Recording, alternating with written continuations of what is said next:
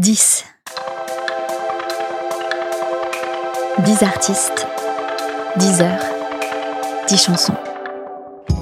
Hello, bienvenue dans un nouvel épisode de 10, un podcast sur le processus créatif dans la musique. Le concept est simple, à chaque épisode, je reçois un ou une invitée avec qui je vais passer 10 heures dans un studio afin de discuter créativité, mais surtout écrire, composer et enregistrer une chanson de A à Z. Et vous, vous êtes invité à suivre cette nouvelle création. Je suis Luciole, autrice, compositrice, interprète, et aujourd'hui je vais passer 10 heures en compagnie de Dorothée, plus connue sous son anagramme The Rodeo.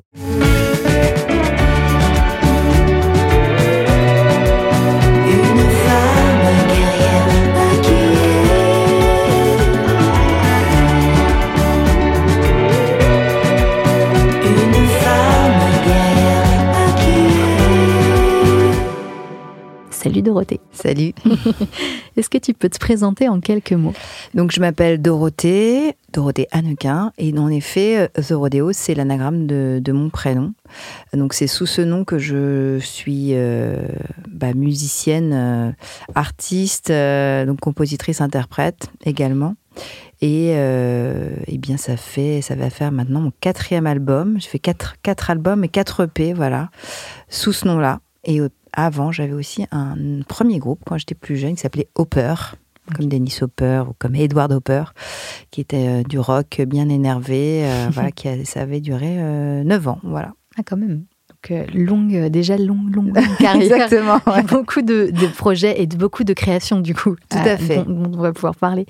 Ça fait combien de temps pour The Rodeo, tu m'as dit? The Rodeo, ça doit faire plus de 10 ans, plus 12 ans, je crois. Plus 9 ans avant Ouais, ouais j'ai commencé euh, bah, au lycée, euh, un, premier groupe. Euh, après, ma vraie carrière a, commencé avec The Rodeo dans le sens de faire, d'en faire mon métier. quoi. D'accord. Et donc, dans The Rodeo, tu écris et tu composes. Ouais. Euh, à quel moment tu as commencé à écrire et composer des chansons euh? Est-ce que c'était avec son, ton groupe précédent ou est-ce que c'était pour ton déjà avec mon groupe précédent. Euh, je suis arrivée à la musique un peu par hasard.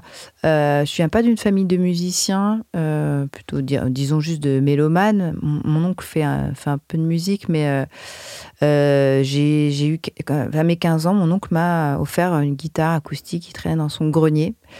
Et ça a été un petit déclic. Donc je suis tout à fait autodidacte. Euh, jamais vraiment pris de cours de ma vie. Et puis, euh, j'ai commencé plutôt euh, au lycée, évidemment, avec un groupe d'amis. on adorait aller à des concerts. Et eux commençaient déjà à faire de la musique. Donc, ça m'avait pas mal attiré. Mais je savais jouer de rien. Donc, j'écrivais un peu les textes, des mélodies. Et puis, évidemment, il a fallu quelqu'un à la basse. Donc, euh, ça a commencé comme mis à la basse. Euh. Ouais. je suis mis à la basse, je faisais un peu des chœurs derrière, et puis j'apprenais dans mon coin la guitare. J'avais vraiment, je m'abîmais les doigts et je jouais non-stop. Et puis bah, j'ai dit, oh tiens, j'ai des petites compos moi aussi. Et puis donc j'ai commencé comme ça par introduire quelques chansons et je ne savais pas chanter. Enfin, je savais pas que je pouvais chanter. Et au fur et à mesure, il fallait aussi quelqu'un pour les chanter. Et donc, je me suis mise à chanter. Ok, donc par, un peu par hasard. Par hasard, ouais. Ok, c'est amusant. Donc tu l'as dit, tu as, tu as sorti euh, plusieurs EP, quatre albums. Euh, est-ce que ta façon de, de, créer des chansons, ça a évolué avec le, le temps? Est-ce que ton processus créatif est resté le même? Au fil des, des, EP et des albums ou est-ce que, est -ce que ça a évolué Est-ce que ça a changé? Alors, la base, euh, c'est toujours une mélodie quand même. Mhm. Euh, il y a plein de gens qui composent euh, à partir du texte. Moi, ça va être quand même la mélodie. Tu commences par la, par, la, musique. Donc, ça part de la musique, mais après, je prends plein de notes. Donc, il y a aussi des, des, bribes de texte ou de mots qui m'intéressent ou une histoire et je, tu rassembles. avec ça. Je rassemble avec ça. Après, à mes débuts, je venais de 9 ans d'un groupe de rock où on était, euh, c'était assez démocratique, on était deux filles, deux garçons, mais on faisait tout ensemble. Euh, et c'est vrai que quand je suis venue à The Rodeo, j'étais toute seule avec une guitare et j'ai fait énormément de scènes, de concerts toute seule avec la guitare. Donc c'est un rapport qui est hyper différent. Donc mhm. c'était, euh, on va dire, je partais d'une mélodie hyper simple, folk. c'est à la limite du, ouais, vraiment la folk musique traditionnelle. Euh, et, je composais comme ça avec trois, quatre accords, quoi. Et euh, évidemment, ça s'est complexifié avec le temps. Et j'ai appris le piano aussi à, je crois, 5-6 ans aussi. Donc ça ouvre d'autres champs, quoi. C'est ça aussi qui a changé. Et dans l'écriture même, évidemment, ça, j'ai amené un peu plus de complexité et aussi dans les textes, je me suis, euh, on va dire, me suis un peu plus cassé le bol euh, ces derniers temps, quoi.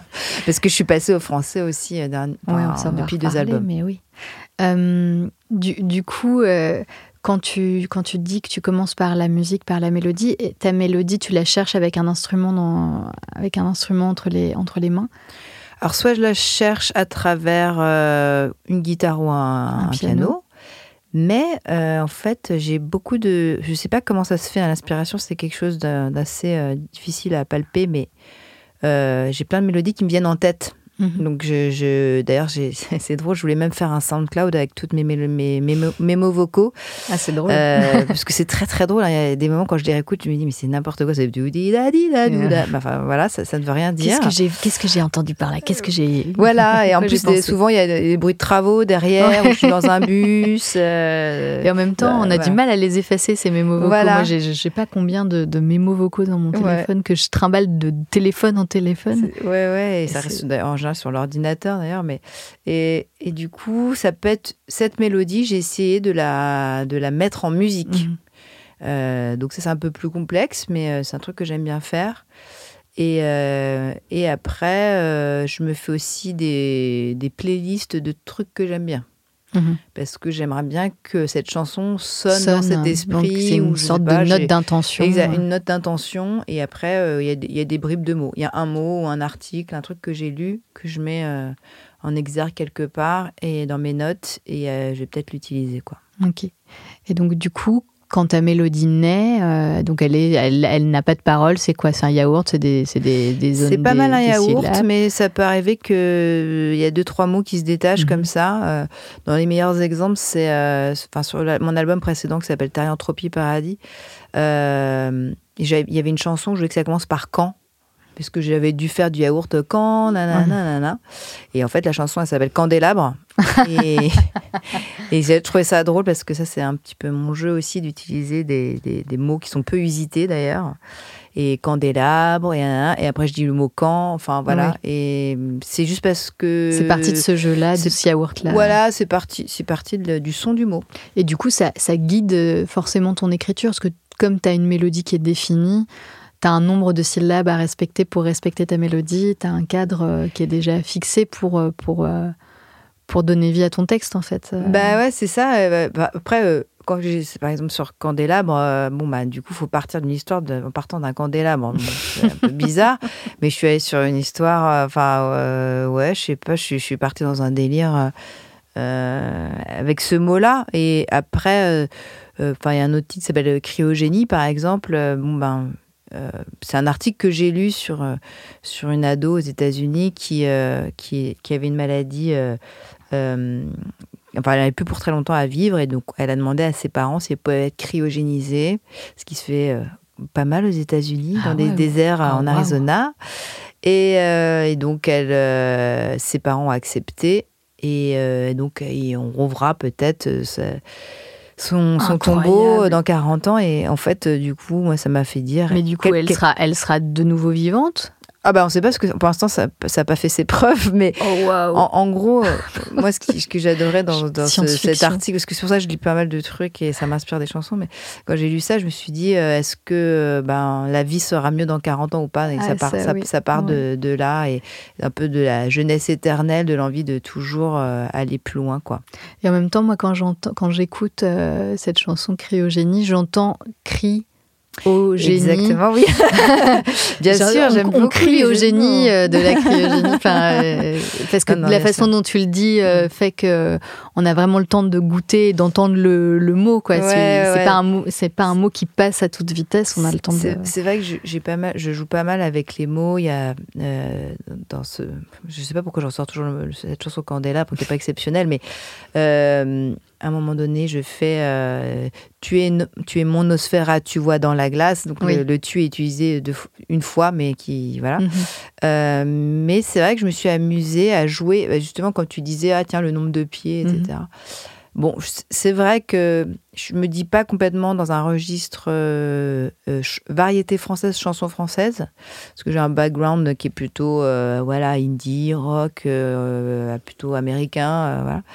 Mais c'est vrai que je trouve qu'il y a pas mal de de recherche à faire finalement. Je me lasse un peu de, du nombre, toujours du même nombre de pieds, des rimes mhm. faciles, même s'il y a eu euh, des, merveilleux textes faits avec, euh, avec ces rimes-là. Mais j'essaie de m'amuser avec les mots. Et, justement, je me tiens, mince, il faut que je coupe à un endroit. Bah, pourquoi pas faire ça, mhm. commencer par un verbe et puis finir par le nom. Créer des, des, des, surprises, des questions. Ouais, voilà. Donc ça, c'est un, un, truc qui m'amuse, que j'essaie de faire. Et, et parce que c'est un challenge aussi, ça, ça mhm. enrichit, euh, j'ai l'impression, euh, ce que je fais. Quoi. Bah oui. Tu l'as dit, euh, du coup, sur tes, premiers projets, tes premiers albums, tu, chantais en anglais. Et puis, du coup, depuis ton, dernier, ton avant-dernier album, donc Thérianthropie, je suis quand même allée le chercher. je suis quand même allée hein. chercher la définition dans Google de Thérianthropie Paradis. Tu disais que tu avais bien utilisé des mots qu'on n'utilise pas souvent. Bah là, c'était gagné. Et puis du coup, le, dernier, le dernier album Harlequin qui est sorti il y a quelques mois. Donc tu as pris ce, ce virage-là d'écrire maintenant en, français. Est-ce que, euh, est-ce que tu peux nous parler un peu de ce, choix euh, de changement de langue euh, Pourquoi écrire en anglais au départ et pourquoi maintenant revenir au français? Alors l'anglais au tout départ c'était naturel parce que j'avais fait ce, ce, groupe, on avait fait deux albums et du bah, coup, vous, chantiez, vous chantiez, en, en, anglais, ouais. Et puis c'est. Donc les chansons que tu écrivais au lycée, elles étaient déjà en anglais. déjà en anglais. Euh, bon, mon père vit dans un pays anglophone euh, depuis euh, depuis 25 ans. Donc t'as un bon niveau était... Ouais, bon, je pense que j'ai perdu du coup comme j'écris plus en anglais, mais voilà, ma belle-mère a été prof d'anglais. Euh, tu pouvais même faire relire tes textes. Voilà, depuis mes 9 ans, bon, c'est vrai que l'anglais c'était pas c'était pas trop dur pour moi mais euh, c'était aussi dans mes goûts. Des, trucs que j'écoutais étaient plutôt mhm. en, anglais, mais mes parents écoutaient euh, euh, très peu, voire pas de variété française. Mhm. voilà, mon père c'était plutôt Pink Floyd, Dire Straits, ma mère c'était Motown, ce genre de, de choses. Et c'est vrai que j'ai fait ces deux albums en anglais avec The Rodeo. Et à un moment donné, je ne sais pas comment c'est venu, j'ai voulu écrire un texte en français euh, et il se trouve nulle part. Il s'appelle Le fantôme de tes pas, euh, une chanson euh, qu'on joue encore aujourd'hui d'ailleurs, bizarrement. Et, puis j'ai vu que ça, qu'elle plaisait, ou je, me suis dit, bah ouais, c'est pas mal. C'est une, histoire de rupture en plus, hyper frontale. Et puis bah, je me suis dit, tiens, c'est peut-être le moment d'essayer.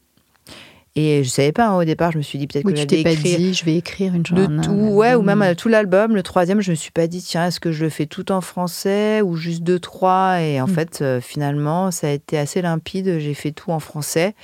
Et en fait, ça m'a pas mal porté chance aussi, je crois.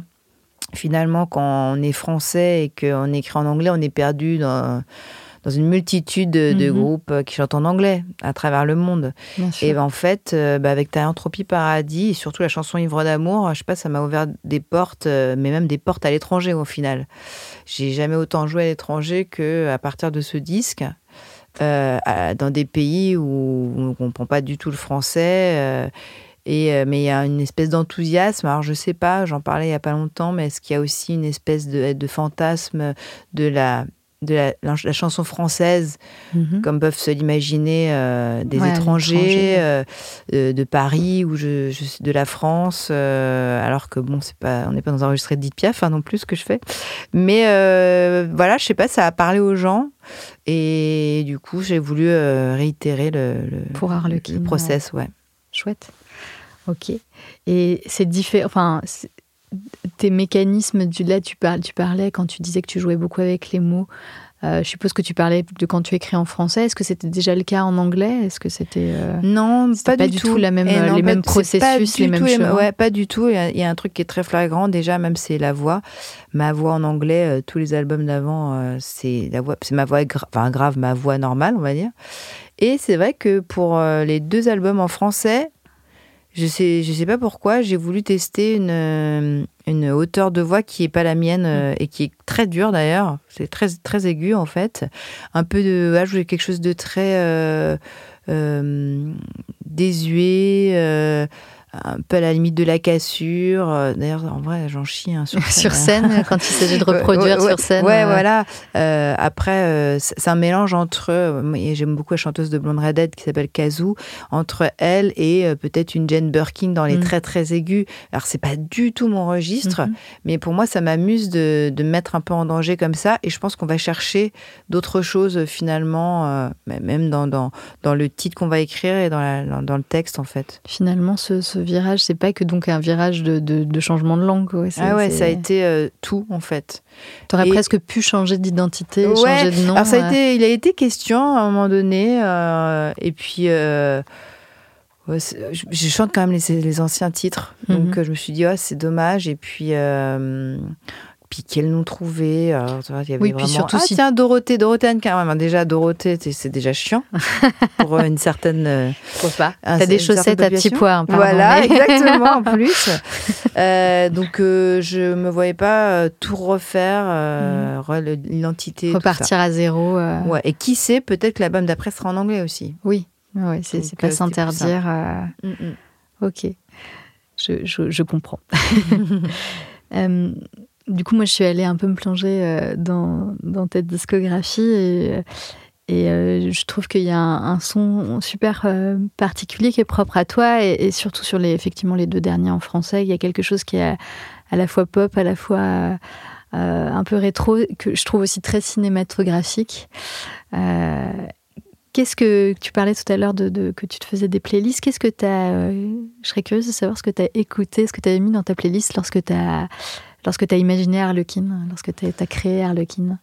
Euh, bah, Pas mal de choses. Après, je dois dire que j'ai été bluffée. C'est marrant parce que là, euh, je parle pour ce podcast, euh, mais il y, a un double album qui est sorti sur le label Born Bad d'Henri Salvador qui s'appelle Home Studio, comme un homme, pardon, Home Studio, mais c'est un jeu de mots évidemment qui euh, en fait survole une partie d'un travail qu'avait fait Henri Salvador, c'est-à-dire qu'il avait monté un studio d'enregistrement chez lui mhm.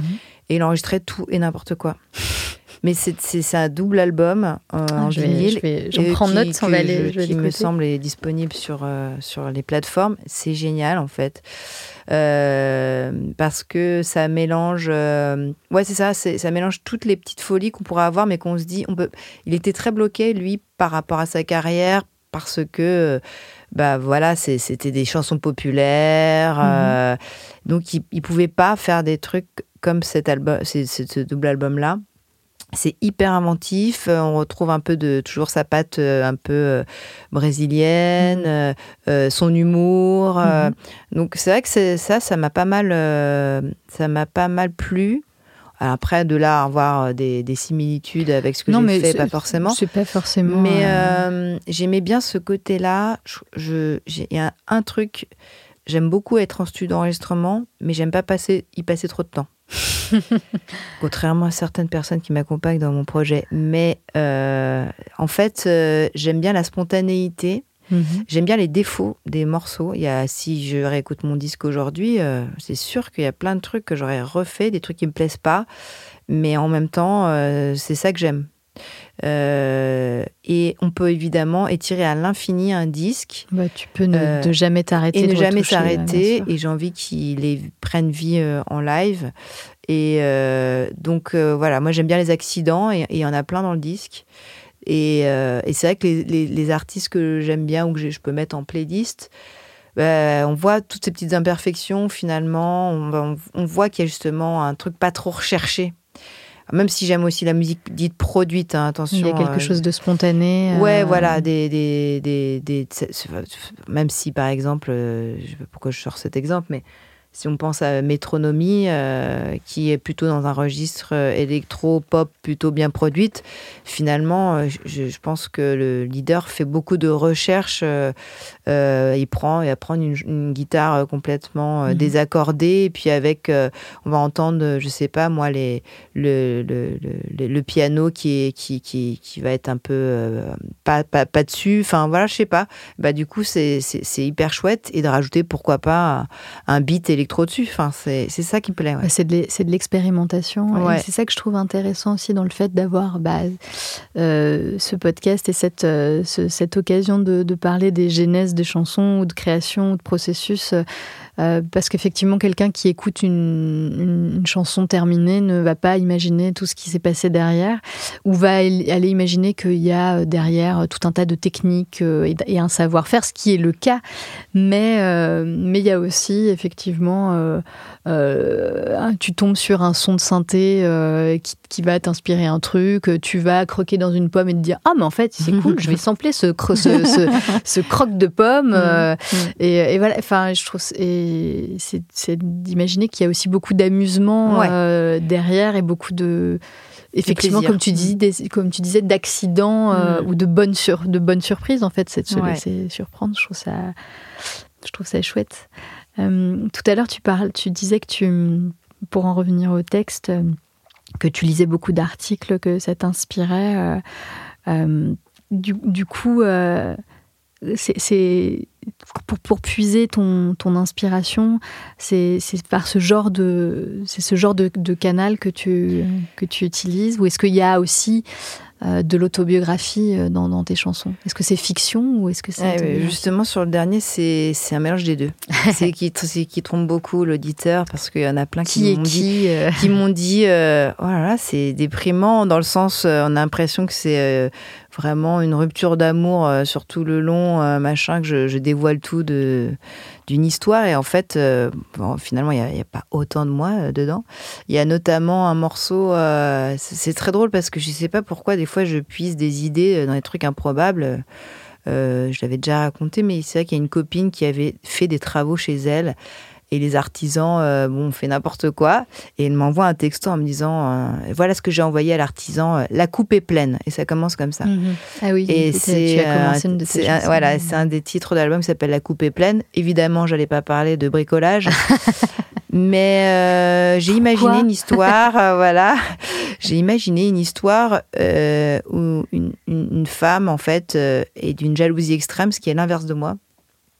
Et elle, euh, elle en a marre de, voilà, que, que la personne avec qui elle est euh, euh, drague tout ce qui bouge, en gros. Quoi. En fait, elle se fait un film, hein, clairement. Mais c'est parti de là, en fait. C'est parti de La coupe est pleine. Et je commence la chanson comme ça, La coupe est pleine, et puis je déroule un texte que j'ai complètement imaginé. et après, je sais pas, voilà, le titre Titanic, évidemment, il y a un peu de vrai, mais et puis, euh, il y a beaucoup d'imaginaire cinématographique, comme tu le disais. Mhm. Euh, voilà, c'est vrai que je, pensais à. Et on le voit dans le clip aussi. On le voit dans le clip aussi. Euh, et puis le mot Titanic, je trouve qu'il claque. Enfin, c'est des trucs bêtes. C'est des fois, c'est juste le, mot, le son, le son du, du mot. voilà. Praia Vermeia, bah, c'est une chanson que j'ai écrite en revenant du Brésil, d'une tournée au Brésil. Euh, c'est une histoire complètement imaginée. Donc, euh, il y, a, y a vraiment de tout. Oui, tu aimes inventer aussi des histoires. J'aime euh. inventer des histoires, mais c'est vrai que ce que je peux. Euh, ça peut être vraiment quelqu'un qui m'a raconté un truc et puis je, Puis tu vas garder ce que tu as envie de garder. Ouais, ouais, et on m'en raconte encore tous les jours aujourd'hui euh, de, de, de, gens proches ou, ou d'articles que je lis euh, sur Internet, dans la presse. Et puis en fait, ça nourrit un peu. Je, mhm. je me dis toujours, tiens, un jour, j'écrirai un texte sur ce, ce thème-là. Il y a vraiment un truc à creuser. Ouais, donc en fait, finalement, ton, ton espace de création, c'est c'est réussir à assembler des bouts de plein de choses que tu as glanées. Euh, ouais, c'est, avec des choses que tu aurais envie de dire euh, mm. mélangées, quoi, finalement. Ouais, c'est vrai que c'est un peu sans limite. Il euh, y, a un titre qui clôture le dernier album qui s'appelle Les Orgues. Mm-hmm. et en fait, les orgues, j'ai, enfin, j'ai découvert en même temps, moi, je suis pas maître Capello, hein, mais euh, on dit les orgues féminins pluriels, mais c'est un orgue euh, masculin singulier. Et, en fait, ouais, c'est vrai que j'ai fait, euh, j'ai fait une, comparaison entre les, organes génitaux féminins et, des orgues, en fait, puisque c'est l'instrument le plus complexe qui existe. Mais quand on en joue, quand c'est bien joué, c'est assez fou quand même comme truc. Mais voilà, en fait, euh, ça part d'idées comme ça. Euh, mais parce que le morceau était composé aussi à l'orgue hein, au, départ. Mhm. Mais et après, je suis allée chercher. Je me dis, mais de quoi je pourrais parler? Et voilà. Donc, tu avais, avais, ces orgues au départ. Et, ouais, le son. Ok. La mélodie est quand même. C'est très. C'est pas très gai. Et après, je suis partie de cet instrument de musique, en fait, vraiment. De ces, voilà, de ces tuyaux, sa complexité, euh, son son euh, qui, qui, qui, casse tout, euh, l'église, la, nef, la, résonance, l'écho, la, vraiment la puissance de l'instrument. Et comparé avec, avec une femme, quoi. Mm-hmm. Et pour, par exemple, pour ce morceau-là, euh, donc du coup, tu as fait appel à un organiste ou une organiste euh Alors il y, a une personne qui travaille avec moi depuis maintenant deux albums euh, qui fait les arrangements, qui est Mathieu Gègre, voilà, qui est pianiste à la base, enfin qui est clavier. Et mais c'est vrai qu'il sait faire des arrangements de cordes, de cuivre, et donc c'est lui qui arrange la plupart des, titres que j'ai fait depuis la, mon dernier album. Ok. Donc on discute ensemble de la, base, mhm. de l'idée, et voilà.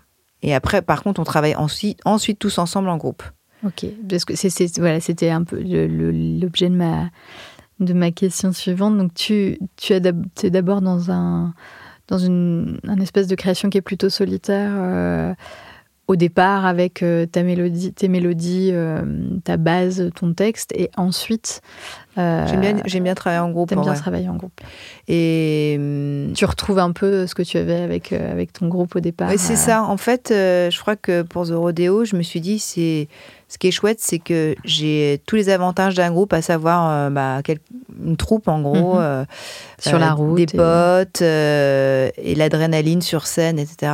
Sans les inconvénients des, des décisions à 4, à 5. je suis la, la leader du, du, projet, donc ça c'est super. Et après, ce sont tous des amis, ça c'est hyper important et à qui je donne beaucoup d'importance dans le sens où ce qu'ils me disent sur les titres, euh, leur avis compte vraiment. Mhm.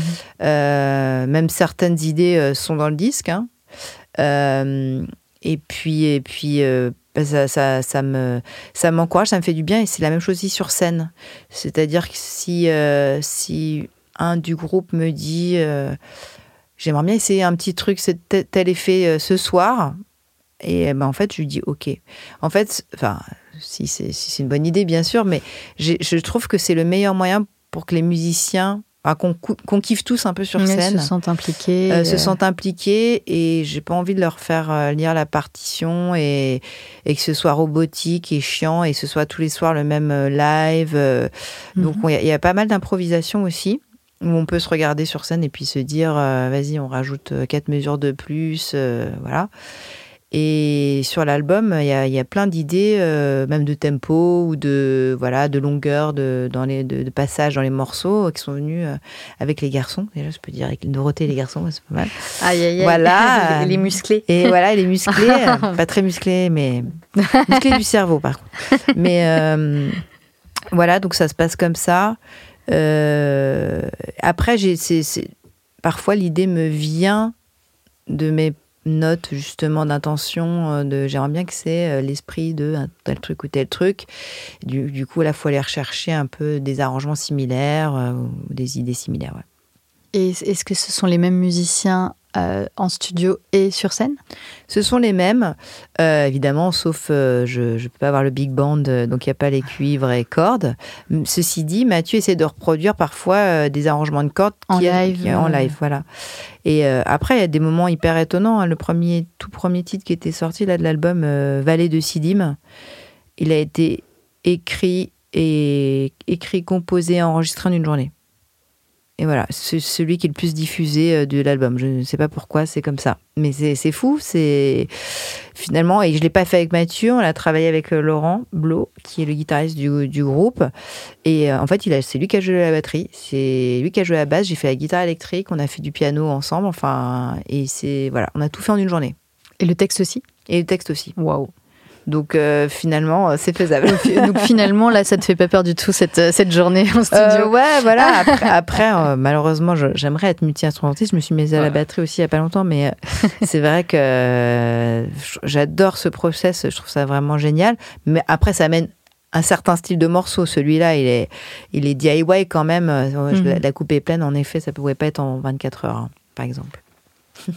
Et euh, est-ce que tu, euh, puisqu'on parle de, travailler à plusieurs, euh, est-ce que ça t'arrive aussi de collaborer Je crois que c'est sur l'hymne à l'amour que tu as collaboré.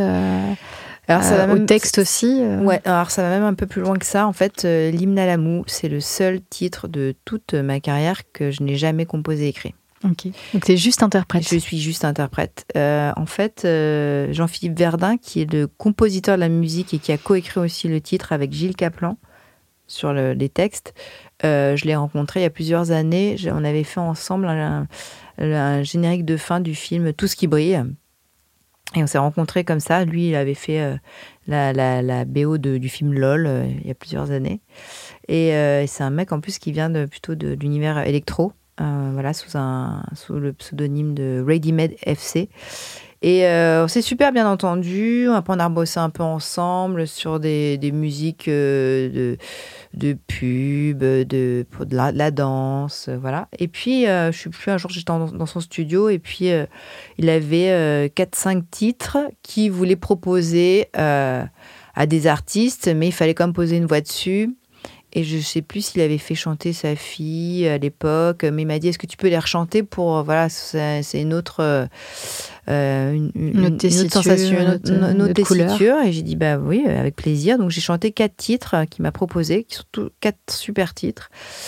Et puis, euh, bon, je m'étais dit à l'époque que c'était pas pour moi, mais euh, j'avais retenu l'hymne à l'amour quand même. Je m'étais dit, ce, texte, cette chanson, euh, elle est simple, mais. oui, c'est très répétitif. Voilà. J'aime bien ce qu'elle raconte. Je, ce que je crois que c'est un peu. Je, me trouve. Enfin, je, trouvais qu'elle me ressemblait un peu. Mhm. Puis il y a un jeu de mots. Voilà, il y a un jeu de mots. Et puis, je suis un peu, un peu comme ça dans la vie, finalement. Euh, ça, c'est d'ailleurs d'où le titre de l'album Harlequin, mais euh, je suis un peu une comment dire, un peu un pantin. voilà. Euh, et bref, des années passent. Des années passent, et puis en faisant cet album, elle me dit qu'est-ce qui devient ce titre libre d'alamou Et puis du coup, je le recontacte et euh, je dis, est-ce que tu l'as toujours? Elle m'a dit, bah oui. Bon, il y avait une autre personne qui, voulait peut-être le... Mais bon, c'est toi, euh, c'est toi qui l'avais chanté en premier. Il tira comme un gant. Ça fera plaisir à Gilles aussi, que je connais. Et, euh, et, donc j'ai enregistré et il est sur l'album. Il, et puis il est même clippé. Il est même clippé. Il, il, sait qu'il n'a pas, il a pas grand chose à voir avec les autres. Certaines personnes vont dire que oui, mais c'est vrai qu'il a ce son un peu différent, électro, pop, minimaliste. Mais euh, ça me faisait trop plaisir de, de, de qu'il me l'ait confié, quoi. En tout cas, moi, j'ai, enfin, ça, me pas, ça m'a, en écoutant l'album plusieurs fois, je me, je me dis pas quand, quand, quand ce titre arrive, qu'est-ce, que ça arrive pas comme un cheveu sur la soupe. J'ai l'impression que c'est. Tant mieux, tant mieux. Enfin, j'ai l'impression que ça. Euh, au moment où on enregistre ce podcast, tu t'apprêtes à, à partir six semaines euh, en résidence au Vietnam. Donc, euh, tu seras peut-être rentré quand, quand l'épisode sortira. Je, ne sais pas encore, mais est-ce que tu y vas pour créer? J'y vais pour créer. Alors, c'est une résidence d'artiste que je devais faire avant le Covid, il y a deux ans et demi. J'étais d'ailleurs partie au Vietnam et puis j'ai dû revenir en France. Et donc, je vais travailler avec des musiciens traditionnels vietnamiens euh, sur des chansons que j'aurais composées sur place. Donc ça va être une rencontre avec eux. Euh, et après, on va les jouer ou les enregistrer. On va voir si à la fin mm. j'en suis satisfaite et je reviendrai en France euh, et sortir ces titres-là. Euh, en tout cas, on va, on va les jouer et après, je pars en tournée. Donc, ça, ça va être. Euh, pour jouer ces titres-là? Euh, Alors, les, les, garçons me rejoignent pour une tournée, mais c'est vrai qu'on. Juste à la fin de la résidence, on va jouer. Mhm. Alors, je sais pas, peut-être ce sera que deux, titres, trois titres, on va voir. mais ça va être, ouais, ça va être chouette. Je crois que j'aime vraiment ce, ce, processus déjà d'être en immersion dans mhm. un pays. Dans un pays. J'ai fait ça il n'y a pas si longtemps, donc je suis partie en, à Taïwan euh, et j'ai travaillé avec un groupe taïwanais et on a fait un morceau ensemble. Euh, et voilà, c'était assez émouvant parce que aussi j'avais fait deux semaines euh, contraintes de j'étais à l'hôtel coincé pour le, comment appelle ça pour le Covid, pardon. Donc j'étais deux semaines coincée à l'hôtel, c'était obligatoire, et après je suis sortie. Donc ces deux semaines, mon bah, j'ai beaucoup écrit, ça beaucoup super composé. d'être en quarantaine dans un hôtel. Euh, Mais c'est vrai a plein de moments, je me dis, j'aimerais bien être en quarantaine à nouveau, vraiment. Et que. Euh, et puis c'est pas facile de se de s'auto euh, mettre en, en quarantaine, de dire là maintenant je vais pas. Ouais, ouais, ouais. Et puis là en fait, ce qui est ça m'a poussé aussi parce qu'il y avait, je crois, 6-7 heures de décalage avec euh, la France. Mhm. Donc euh, déjà, euh, je peux pas aller parler, échanger avec tout le monde comme ça parce que déjà, il y a trop de décalage horaire. Et puis, ça m'a fait du bien à ce moment-là, cette, cet enfermement. Et puis après, bah, j'ai découvert les gens, le pays et, et ces groupes. j'ai collaboré avec deux groupes, en fait. Et ça, c'était vraiment super. Et donc, pour le Vietnam, ça va être un processus similaire. Et c'est vrai, comme euh, je vais être en immersion totale, euh, en plus, c'est un truc que j'aime beaucoup, c'est me perdre, me perdre euh, dans des dédales de rue et me fondre. bon, après, physiquement, je peux me le permettre. je pense que c'est ce que je fais souvent, mais je, je mets un bob et j'ai des tongs, je passe pour une locale, donc voilà. Euh, et, et, en fait, euh, aller à la rencontre des gens, euh, manger de la street food, tout ça. Enfin, moi, j'adore ça. Je suis pas très compliquée, quoi. Et est-ce que tu sais si tu, si tu vas écrire en, français ou en, ou en anglais? Je vais écrire en français par contre. Bah, il y a encore évidemment au Vietnam une grosse partie des, enfin une grosse partie des gens. Et le français encore pas mal appris à l'école. Et puis sinon il y a les anciens qui parlent aussi le français. Euh, alors c'est pas que pour ça, mais je, je, pense que ça va être en français. Mais si je collabore avec des gens qui, sur le, quand je suis partie à Taïwan, il y a une euh, la leaduse de l'autre groupe, euh, elle avait fait sa partie en taïwanais, en chinois. Donc euh, là, ça peut être aussi si je collabore avec un chanteur ou une chanteuse. moi, je veux bien qu'il fasse sa partie en viette, ce serait super. Trop bien, mm. trop chouette. Hâte, hâte de, de, voir ce qui va, ce qui va ressortir de tout ça. Comment tu réagis face à la page blanche? Alors euh, la page blanche, euh, je ne veux pas dire que je la connais pas trop, mais euh, par contre il y a un vrai truc qui, qui agit dans mon cerveau, c'est quand je fais un album, quand l'album sort et que je le défends, j'ai un peu du mal à me mettre un nouveau truc parce que j'ai l'impression que l'histoire elle n'est pas finie. Mhm. Donc en ce moment, bah sinon c'est de toute manière comme je suis en plus artiste productrice, j'ai mille trucs à penser. Et euh, bah, j'ai un peu du mal à créer, euh, créer purement créer. Euh, parce que je me dis qu'il y a déjà trop de trucs à faire avec cet album que je suis en mhm. train de défendre, où j'y ai mis tout mon cœur. Euh, et là, bah, la seule façon, finalement, c'est un peu de, m'extirper de mon pays et de partir loin. Sur un projet euh, autre. Euh. donc la page blanche, mais c'est fou, hein, c'est comme un robinet. Je sais que quand l'album, la tournée, tout ça, ce sera tu pourras réouvrir. Je vais, ça, ça, va se réouvrir tout seul et je pense que les chansons vont venir assez facilement. Et le fait de l'avoir laissé fermer fait aussi que ça va emmagasiner. Tu vas euh, éponger euh, plein d'articles et plein d'histoires et plein d'expressions que tu vas pouvoir euh, Exactement. ensuite aller piocher. Il y a ça et puis non mais ouais c'est quand même après quand je fais des albums je fais pas des doubles albums il n'y avait pas 24 mm. titres hein, donc c'est pas pas sorcier non plus mais il y a des fois des phénomènes très très bizarres c'est que sur certains titres par exemple je vais il y, a un, y a un refrain que j'ai emmagasiné depuis 5 ans en fait, mhm. mais j'ai jamais trouvé le couplet. Donc je vais pouvoir euh, me dire, tiens, il y a quand même cette idée qui était géniale il y a hyper longtemps, je vais essayer d'exploiter. Et c'est peut-être euh, au prochain disque que enfin euh, ça, va voir le jour. Donc il y a aussi des, des, choses qui traînent dans les tiroirs de, de mon cerveau et puis qui, qui, reviennent à un moment donné, on ne sait pas pourquoi. Quand tu fais un album, est-ce que, euh, est que pour garder 10 ou 12 chansons, tu vas en écrire 40 ou est-ce que c'est plutôt euh, tu vas en écrire 12 ou 13 et en laisser une de côté? Non, pour être honnête, je suis 12-13. Hein. Euh, je suis assez admirative des gens qui, ah font 40 titres. Après, c'est parce que je, enfin, je fais tout. ça, ça, m'est arrivé un peu, pas mal dans l'électro, qu'on m'appelle pour ce qu'on appelle faire des top lines. Mhm dans, pour de, la, synchro. Ça, par contre, j'y arrive assez facilement. Mais euh, après, de là, de faire des chansons qui pour moi valent vraiment le coup de A à Z, d'en écrire 40 qui, qui vraiment ont quelque chose, euh, là, chapeau. Mais euh, donc, euh, non, je suis pas Bah, souvent, elles valent pas toutes quelque Ouais, chose ouais. et elles sont, Ouais, ouais, ouais. elles sont- Finalement, il y en a 20 qui sont là pour mettre en valeur les, les 10, 12 pépites euh, Ouais. qui ressortent du lot. ouais. Donc je préfère vraiment étirer, étirer mon idée qui était pas mal au départ euh, Mhm. et, et puis on en enlèvera euh, et encore. hein, vraiment à chaque fois c'est limite, il faut que je me pousse pour euh, que ça dure plus longtemps. Et par contre c'est vrai que j'aime pas trop les disques qui durent trop longtemps. Mhm. Voilà. Peut-être aussi que ces artistes qui ont 40 euh, chansons, soit c'est parce qu'ils ne sont pas, comme tu disais, artistes et producteurs en même temps, donc leur Ils travail à eux, c'est juste d'écrire et, Ouais. et de composer des chansons, et donc du coup ça libère quand même pas, mal de temps charge mentale. et de, et de, de disponibilité d'esprit. Ah oui. Euh, Il y a de ça. Et puis, euh, il y a des artistes qui peut-être euh, créent davantage en continu. Moi, je suis admirative des artistes qui disent euh, que dans le tourbus, que dans le train, que dans la chambre d'hôtel, ils ont écrit une chanson. Moi, quand je suis en tournée, je n'écrai pas de nouvelles chansons dans ma chambre d'hôtel. De toute façon, Ouais, c'est vrai il n'y a je, tellement pas beaucoup que... je, je sais pas pourquoi je, je, je me méfie de ce genre-là. Non, non, je plaisante, mais c'est quand même un, mé- un métier euh, qui est génial, mais qui est quand même très absorbant Bien sûr. et fatigant. Alors, Et puis la vie de tournée, c'est la vie de groupe, c'est aussi Ouais. partager des moments euh, Ouais. en collectivité. euh, Mm. Mais en effet, un, une- un, un- un riff au moins ou une petite idée euh, oui, ouais, peut sur- euh, un mémo, euh, sur ton euh, téléphone. dans ces moments-là, mais euh, de là à faire des chansons de A à Z, euh, un peu moins. Est-ce que tu peux, pour finir, euh, nous parler de, du dernier morceau que tu as créé et comment? C'est pas forcément un morceau du disque. C'est, quoi la dernière chanson que tu as, que tu as écrite, composée euh? Alors attends, faut que je cherche dans la mémoire du coup. Euh, Est-ce qu'il est sur le disque?